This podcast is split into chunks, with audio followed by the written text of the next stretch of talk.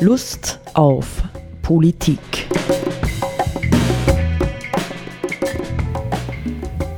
Liebe Hörerinnen und Hörer des Freien Radios Freistadt, Sepp Kiesenhofer und Roland Steidl begrüßen Sie zu einer neuen Sendung Lust auf Politik.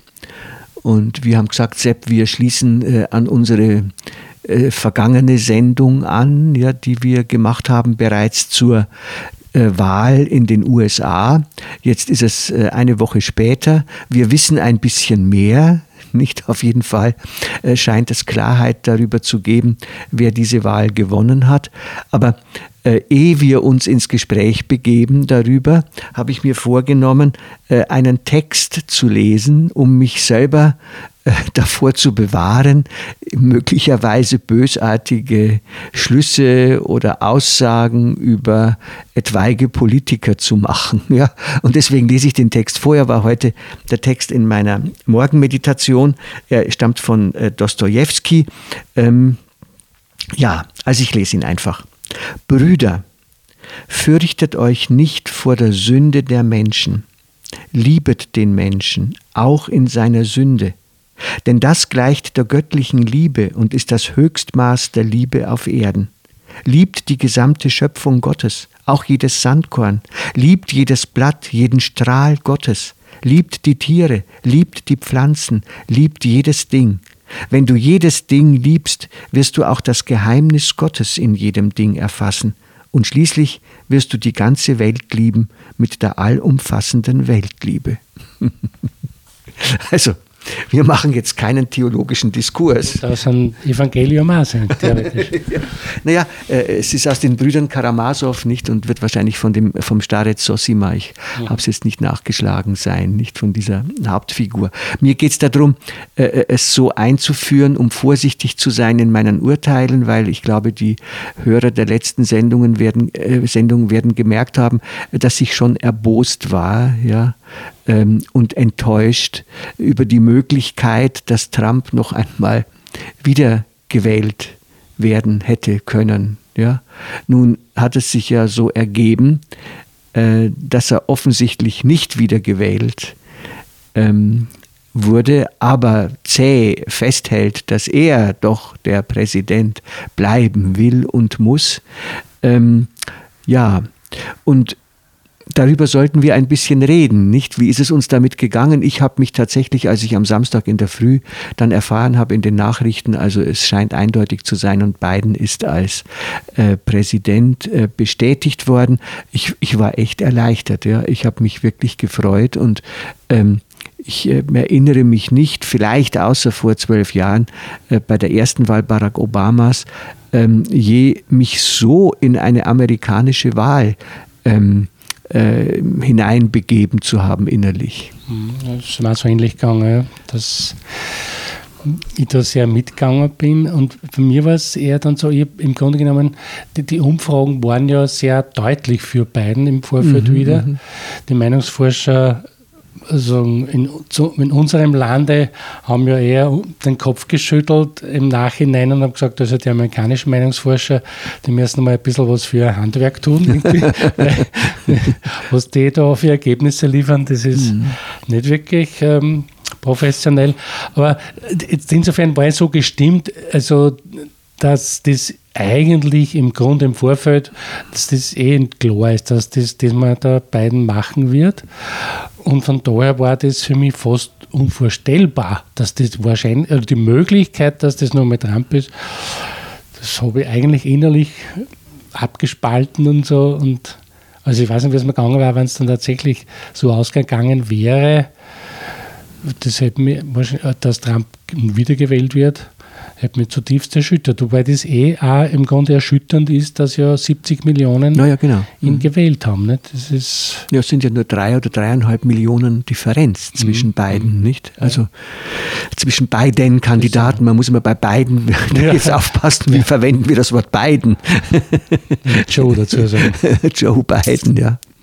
Ja, vielleicht zunächst einmal, wir wollen ja nicht Dinge wiederholen, ähm, die sowieso alle wissen und äh, so, sondern ein bisschen ins Gespräch kommen. Hm, was würden wir denn, ja, auch vielleicht auf der Basis von äh, der Einschätzung anderer, was würden wir denn eigentlich jetzt von Joe Biden ähm, erwarten im Unterschied zu Donald Trump. Nicht? Ich habe ja schon jetzt im Vorgespräch äh, gesagt gehabt, mich hat das zunächst einmal wirklich berührt. Ja, mich hat das berührt, mh, als mir so richtig bewusst wurde, hier ist ein äh, 78-jähriger Mann, bereit, sich noch einmal voll in dieser Wahnsinnssituation, die die USA zurzeit ja haben mit Corona und der Spaltung der Gesellschaft und sowas, so richtig ordentlich sich hineinzuschmeißen, nicht in die äh, in, in, das, in das politische Kampfgetümmel. Das äh, wird ja nicht lustig werden für ihn. Nicht noch dazu, das hat mir wiederum eigentlich auch sehr sympathisch gestimmt für ihn, äh, wo er ja durchaus jemand ist, der mit Verlusten, der mit Niederlagen ähm, Erfahrung hat. Nicht? Also wenn man mal weiß, er hat relativ früh seine erste Frau und äh, ein Kind bei einem Autounfall, bei einem schweren verloren. Er hat äh, einen Sohn, glaube mit 46 an Gehirntumor verloren. Nicht? Er hat mehrere Wahlen auch verloren, aber trotz allem eigentlich eine sehr seriöse politische Karriere über Jahrzehnte gelebt. Nicht? Also äh, das schafft schon irgendwie äh, gewisses Vertrauen, sage ich jetzt einmal, in jemanden, der, das war ja auch eine Meldung, die man oft gehört hat, jemand, der berechenbar ist wieder für Europa und so weiter und ähm, ähm, der einfach auch, und das ist etwas, was für mich schon wichtig ist, äh, der Leiterfahrung gemacht hat und offensichtlich ähm, sie gut verarbeitet hat. Ja, man politisch betrachtet ist ja nicht so, dass es jetzt ähm, ein totales Kontrastbild mhm. ist oder ein Kontrastperson ist zu ähm, Trump, was jetzt da von mir aus Wirtschaftspolitik oder allgemeine Politik jetzt. Natürlich also steht er für andere Inhalte und andere Richtungen und so, aber was innenpolitisch, sozialpolitisch sicher ein, ein stärkeres Kontrastprogramm gewesen wäre, das war natürlich der Bernie Sanders, der ganz klar für, für Stärkung des Sozialstaates und wirtschaftspolitisch halt einfach da ganz andere Vorgaben oder Ziele verkörpert. Ja. Aber mhm. also gehört aus meiner Sicht politisch bei Joe Biden sicher äh, sozusagen zu den gemäßigten äh, Demokraten, würde ich jetzt einmal sagen, weil da gibt es ja verschiedenste Fraktionen. Ja. ja, das war natürlich wahrscheinlich trotz allem, wenn man an die Mehrheit denkt, ja, war das vielleicht auch seine Chance, nicht nachdem eben alles, was nach Kommunismus klingt, äh, halt einfach in den USA generell mit einer schlechten äh, Volksgeschichte verbunden ist, nicht, sofern man halt sich noch erinnert ähm, an die Spaltung der Welt in Kommunismus und Kapitalismus äh, bis vor wie viel? 30 Jahren, 30 Jahren jetzt mittlerweile. Mhm. Aber noch vielleicht ähm, ein, äh, ein anderer Aspekt, äh, der mir auch für beiden sprach, das sind natürlich, das sind natürlich Geschmacksfragen. Also erstens möchte ich nur mal erinnern an, unser, äh, an unsere Sendung über die Joanna Macy, nicht? Wo sie ja äh, gesagt hat, was ist eigentlich äh, das Hauptproblem unserer Zeit, das mit Klimawandel und Migrationsthemen und vielem, vielem anderen kämpft. Das Hauptproblem äh, ist die Verdrängung nicht? Wir verdrängen die Probleme, äh, die wir haben und die wir lösen müssen. Und das ist letztlich suizidal, nicht? So hat sie es ja gesagt. Und die Politik Donald Trumps, nicht? Ist für mich auch primär in der letzten Zeit qualifiziert gewesen als eine Politik der Verdrängung. Nicht? Den Klimawandel gibt es natürlich nicht. Ja, wir halten fest an den äh, bestehenden äh, Energiereserven, Öl, Gas, Kohle, nicht, äh, damit das Wirtschaftssystem nicht ins Kippen kommt. Er hat im Grunde genommen auch die Corona-Pandemie zunächst einmal völlig verdrängt. Nicht? Während umgekehrt Biden ja, Joe Biden, äh, das wieder in den Mittelpunkt gerückt hat, nicht? Und äh, sagen wir mal, das Zentrum seines Wahlkampfs war eben zunächst einmal die Pandemie, nicht? Er hat ja angekündigt, es wird sofort einen Expertenrat geben, ja, um äh, ihn zu leiten in der Bekämpfung der Pandemie.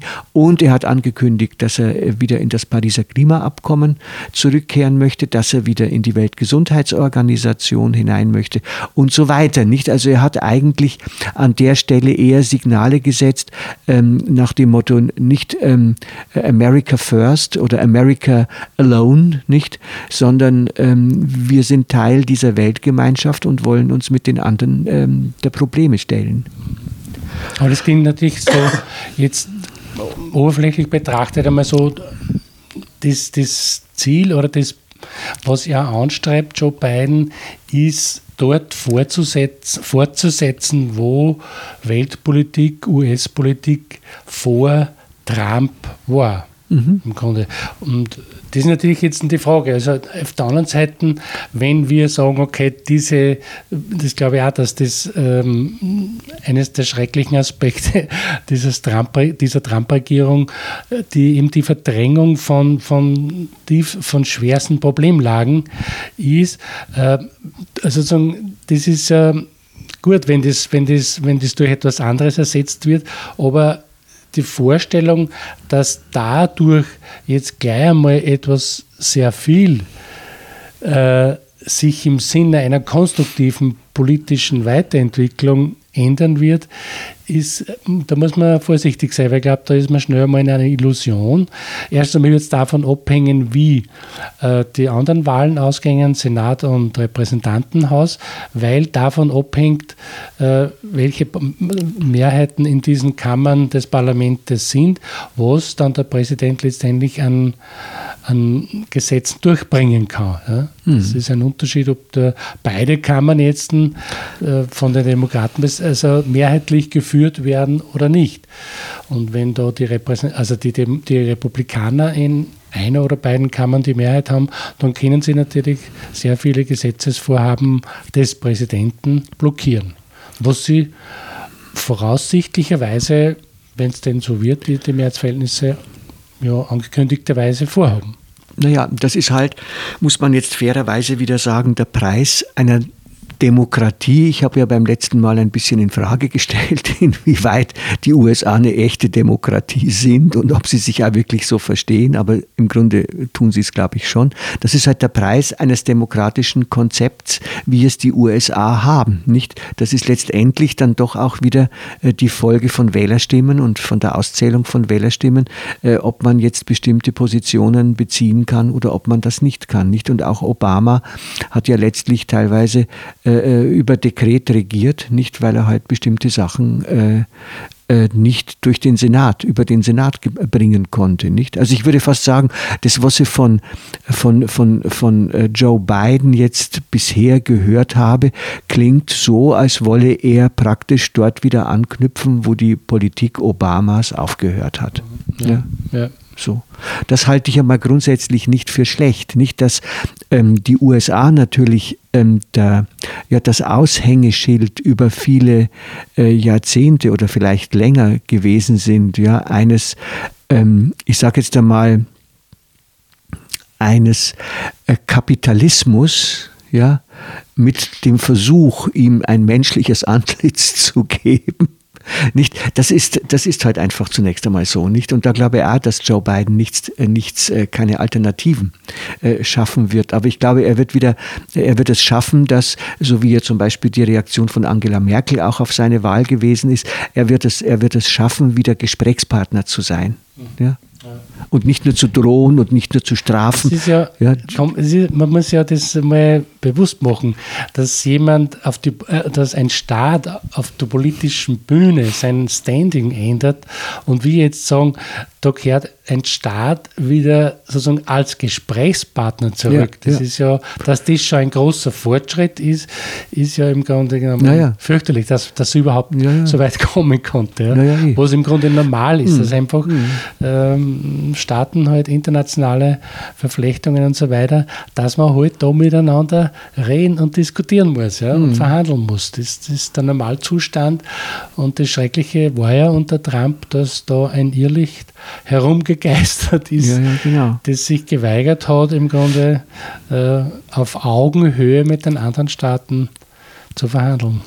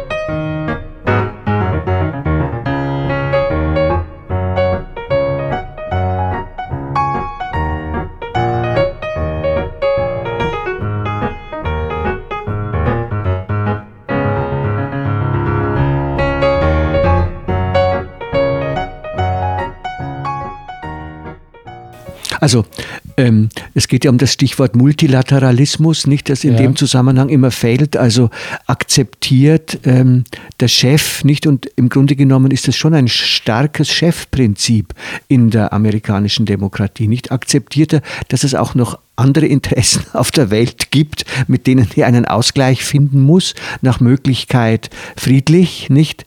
Äh, oder akzeptiert es nicht. Ne? Und offensichtlich ist es ja doch so gewesen, du hast es ja schon angedeutet jetzt, ich äh, habe diese Information auch erst vorige Woche bekommen, dass bei Amtsantritt Trumps äh, 12 oder 13.000 amerikanische Psychologen und Psychotherapeuten vor ihm gewarnt haben und haben gesagt, nicht alles, was man an ihm erkennen kann, ist, dass er tatsächlich ein professioneller Narzisst ist mit bösartigen Tendenzen. Ja. Also, und das hat er auch tatsächlich ja gespielt, nicht? Das hat er letztendlich gespielt. Und die Frage ist, äh, wie kehrt man hm, wieder zu, äh, zu einem, äh, jetzt hätte ich fast gesagt, zu einer gewissen Normalität, ja, in der ähm, Agenda für diese Welt zurück, ja, und eben nicht nur für äh, die USA oder nicht nur für China oder nicht nur für Russland oder wie auch immer. Bezeichnend fand ich ja, äh, dass die, äh, die Chefs der tendenziell eher diktaturmäßig äh, organisierten Staaten ihm zunächst einmal, ich weiß nicht, ob es bis heute passiert ist, äh, lange nicht gratuliert haben. Ja, das ist nach wie vor nicht. Also nicht passiert. Nicht? Erdogan, also beiden nicht äh, gratuliert haben, ja. meine ich jetzt. Ja. Mhm. ja. Ja, aber ich denke, man muss halt immer äh, darauf schauen, was, was ist zu erwarten oder die, wir können natürlich nur spekulieren, was wird dann passieren, so es mhm. denn dazu kommt, dass mhm. äh, Joe Biden äh, inauguriert wird, weil das mhm. ja äh, eigentlich im Grunde genommen gibt es rechtliche Möglichkeiten, dass das nicht so sein wird. Also, aber was, wenn, wenn Joe Biden inauguriert wird, dann ist eben die Frage, was für Politik ist dann zu erwarten und so weiter. Und es muss natürlich äh, aus, wenn man jetzt die, die Problemlagen, die politischen betrachtet, ja mehr sein als das, was vor äh, Trump normal war, im Sinn von, was passiert wirklich effizient an Klimapolitik, an Klimaschutzpolitik und mhm. Pandemie und so weiter und vor allem Wirtschaftspolitik. Was, äh, was passiert tatsächlich für eine Wirtschaftspolitik, die jetzt einerseits ähm, am Klimaschutz sich orientiert, aber auch sozusagen an der an, der, an den sozialen Kriterien, was, was die Einkommensverteilung und so weiter betrifft, weil das ja wiederum einen Einfluss dann darauf hat, wie die, die politische Stimmung in den USA selbst sich entwickelt. Im Sinn, wird es mehr Gleichheit und mehr Gerechtigkeit geben oder wird es mehr, noch mehr Spannungen und Spaltungen, von der immer wieder gesprochen wird, in der US-Gesellschaft mhm. geben? Ja, das äh, bringt mich jetzt gerade darauf nicht. Ich habe gesagt, ich habe einen, einen ganz interessanten Artikel gefunden in der Presse, ja, also die Tageszeitung Die Presse von Dienstag, dem 10. November. Nicht, da hat mh, hm, der Johannes Kunz, geboren 1947 in Wien, war unter anderem beim Hörfunk des ORF. Er war Sprecher von Bruno Kreisky und von 1986 bis 94 ORF Informationsintendant. Ja, und der schreibt hier als Gastkommentar Folgendes. Und überschrieben ist es tatsächlich mit Der Brückenbauer im Weißen Haus, nicht? Und dann äh, steht hier, ich lese mal nur den ersten Absatz, die Wahl in den tief gespaltenen USA ist geschlagen. Eine Untersuchung ergab, dass 76 Prozent der Biden-Wähler, also Joe Biden-Wähler, dem neuen Präsidenten zutrauen, das Land zu einen, während dies nur 23 Prozent dem scheidenden Präsidenten Trump zubilligen. Donald Trump wollte nie ein Präsident aller Amerikaner sein.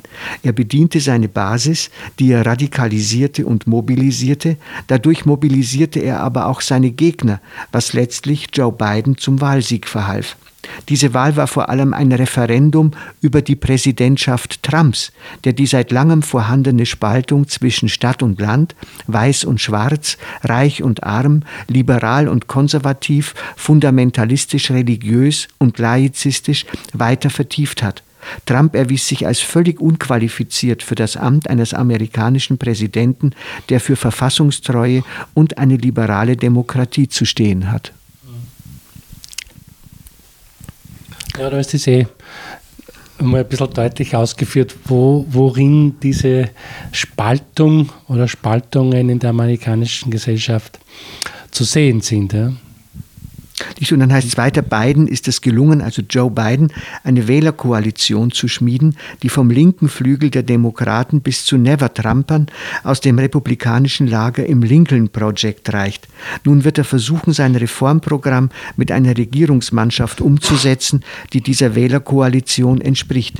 Wissenschaftsbasiertes Vorgehen gegen Covid-19, großes Investitionsprogramm mit Schwerpunkt Reparatur der desolaten Infrastruktur, Wiederbelebung oder Neuverhandlung des Atomvertrags mit dem Iran, Rückkehr in das Pariser Klimaschutzabkommen und Neubelebung des Multilateralismus durch stärkeres Engagement der USA in UNO, WHO oder WTO, vor allem für uns interessant mit den von Trump vor den Kopf gestoßenen Verbündeten in Europa soll die Zusammenarbeit wieder vertieft werden. Mhm. Ja, wenn es denn so kommt und ähm, ähm, das so wird, dann ist das auf jeden Fall wiederum ein großer Fortschritt, obwohl es eigentlich zuerst einmal ein Rückschritt ist zu dem, was vorher schon war. Vorher schon. Und ich denke mir halt, es ist, es, es, es ist sehr zu wünschen, dass das eintritt so. Mhm. Und äh, ebenso ist zu wünschen, dass all das noch mehr verstärkt wird, weil das im Grunde, was vorher war unter, unter Obama, ist aus heutiger Sicht eigentlich zu wenig. Man muss mehr tun für Klimaschutz und für ja. sozialen Ausgleich. Hat übrigens Obama selber gewusst, nicht? Also, äh, wenn man Interviews mit ihm gehört hat, als er noch äh, Präsident war, er hat gewusst, dass das alles, was das äh, Pariser Klimaabkommen, Klimaschutzabkommen ähm, beinhaltet, noch viel zu wenig ist. Nicht? Aber er hat gesagt, wir haben zumindest einmal einen Rahmen, nicht von dem aus man im Laufe der nächsten Jahre weiterentwickeln kann. Nicht? Das war eigentlich seine, seine Position, dass das Pariser Klimaschutzabkommen ausreichend ist. Das meint weder Obama noch der Papst. Ja, die Möglichkeit, dass das ähm, ausgeweitet wird, besteht ja jetzt, nicht? Ja, genau. Nicht. Ich fand es übrigens ganz sympathisch. Ich habe mich ein bisschen beschäftigt, dann auch, ich habe verschiedene Zeitungen, auch deutsche, äh, gekauft in den vergangenen Tagen, um mal zu gucken, wie ist denn überhaupt so die Wahrnehmung äh, äh, von, von, äh, von Joe Biden. Und da war man sehr sympathisch. Äh, natürlich sind es strategische Schachzüge, nicht, dass er die Kamala Harris da an seine Seite gezogen hat, die wahrscheinlich auch, die für viele Leute, vor allem für junge Leute in den USA, sehr attraktiv ist, nicht? Und ähm, insofern er ja, glaube ich, durchblicken hat lassen, er sehe sich äh, als Übergangspräsident und nicht als jemand, der acht Jahre jetzt äh, irgendwie an der Macht sein möchte, ähm, ist zu vermuten, dass es vielleicht ja, nach Ablauf dieser Legislaturperiode ähm, äh, die erste amerikanische Präsidentin geben könnte. Aber sie ist ja eigentlich eine mm, schillernde Person, mhm. äh, politisch eine schillernde Figur, weil sie hat zum, anscheinend zum Beispiel lang die Todesstrafe verteidigt. Wie sie dazu jetzt steht, weiß ich nicht, aber das, mhm. sozusagen die, das Thema Todesstrafe ist ja in den USA ein sehr mhm. mhm. umstrittenes Thema und das ist die, Verteidigung der Todesstrafe ist eher Territorium der Reps, würde ich sagen, der mm, Republikaner. Mm. Übrigens hat er beiden vor, du sagst wieder die Reps, also die Republikaner. Er, zwischendurch habe ich gehört, er hätte angeboten, dass er republikanische Politiker auch in sein Kabinett holen würde. Mm. Ja, also sozusagen in dem, in dem Bestreben, äh, Brücken zu bauen. Und sehr sympathisch war mir übrigens auch das, was ich sehr ausführlich in, den, in der Süddeutschen Zeitung gelesen habe, äh, über seine Frau nicht? Das muss auch gestanden, die ist Lehrerin von Beruf seit Jahrzehnten und ähm, hat dann gesagt, als First Lady wird sie ihren Beruf nicht aufgeben. Sie ist zu gern Lehrerin. Nicht? Und so. Und er muss ihr wohl auch viel Unterstützung verdanken. Nicht? Und äh, also sie ist äh, halt kein Model, aber halt eine, eine erfahrene Frau, nicht? Ich habe irgendwo gelesen, so als kleine Anekdote dazu, ähm, wie Sie sie kennengelernt haben, das war anscheinend ein Blind Date. ja, genau. Hast du da gelesen? Er hat fünf Heiratsanträge ja, machen müssen. Genau. Also sie dürfte schon irgendwie eine selbstbewusste Dame sein. Also. Ja, genau. Naja, und er hat bei ihr wahrscheinlich gelernt, dass Politik das äh, beharrliche Bohren dicker Bretter ist, wie das Max ja. Weber, glaube ich, einmal formuliert hat ja, auch. Genau. Ja. Also unverhohlen äh, an dieser Stelle ähm, äh, mh, hm, haben wir gelacht, nicht? Und uns gefreut und äh, wir haben ein bisschen Humor und Freude wiedergefunden und, und ich denke, das könnte auch ein gutes Ende dieser Sendung sein, nicht in dem Sinn, dass wir sagen, wir hoffen darauf, ja, wir hoffen darauf, ja. ähm, dass sich nicht Machtblöcke äh, gegenseitig äh, konkurrenzieren und austoten, sondern dass wir dahin kommen können und das ist das Schwierigste, dass äh, gerade auch die großen Machtblöcke erkennen, dass wir weltweit vor den gleichen gleichen Herausforderungen und Problemen stehen. Ja. Ich meine, was jetzt natürlich, haben wir nicht erwähnt, äh, auch sicher nur Thema ist, das ist die, die Phase jetzt von der Wahl, äh, zwischen der Wahl und der Amtseinführung dann letztendlich, weil ja eigentlich nun sozusagen nicht klar ist, wie wird, wie wird sich diese Phase dann gestalten. Und Man wird die man wird Donald Trump, äh, Trump aus dem Weißen Haus heraustragen müssen.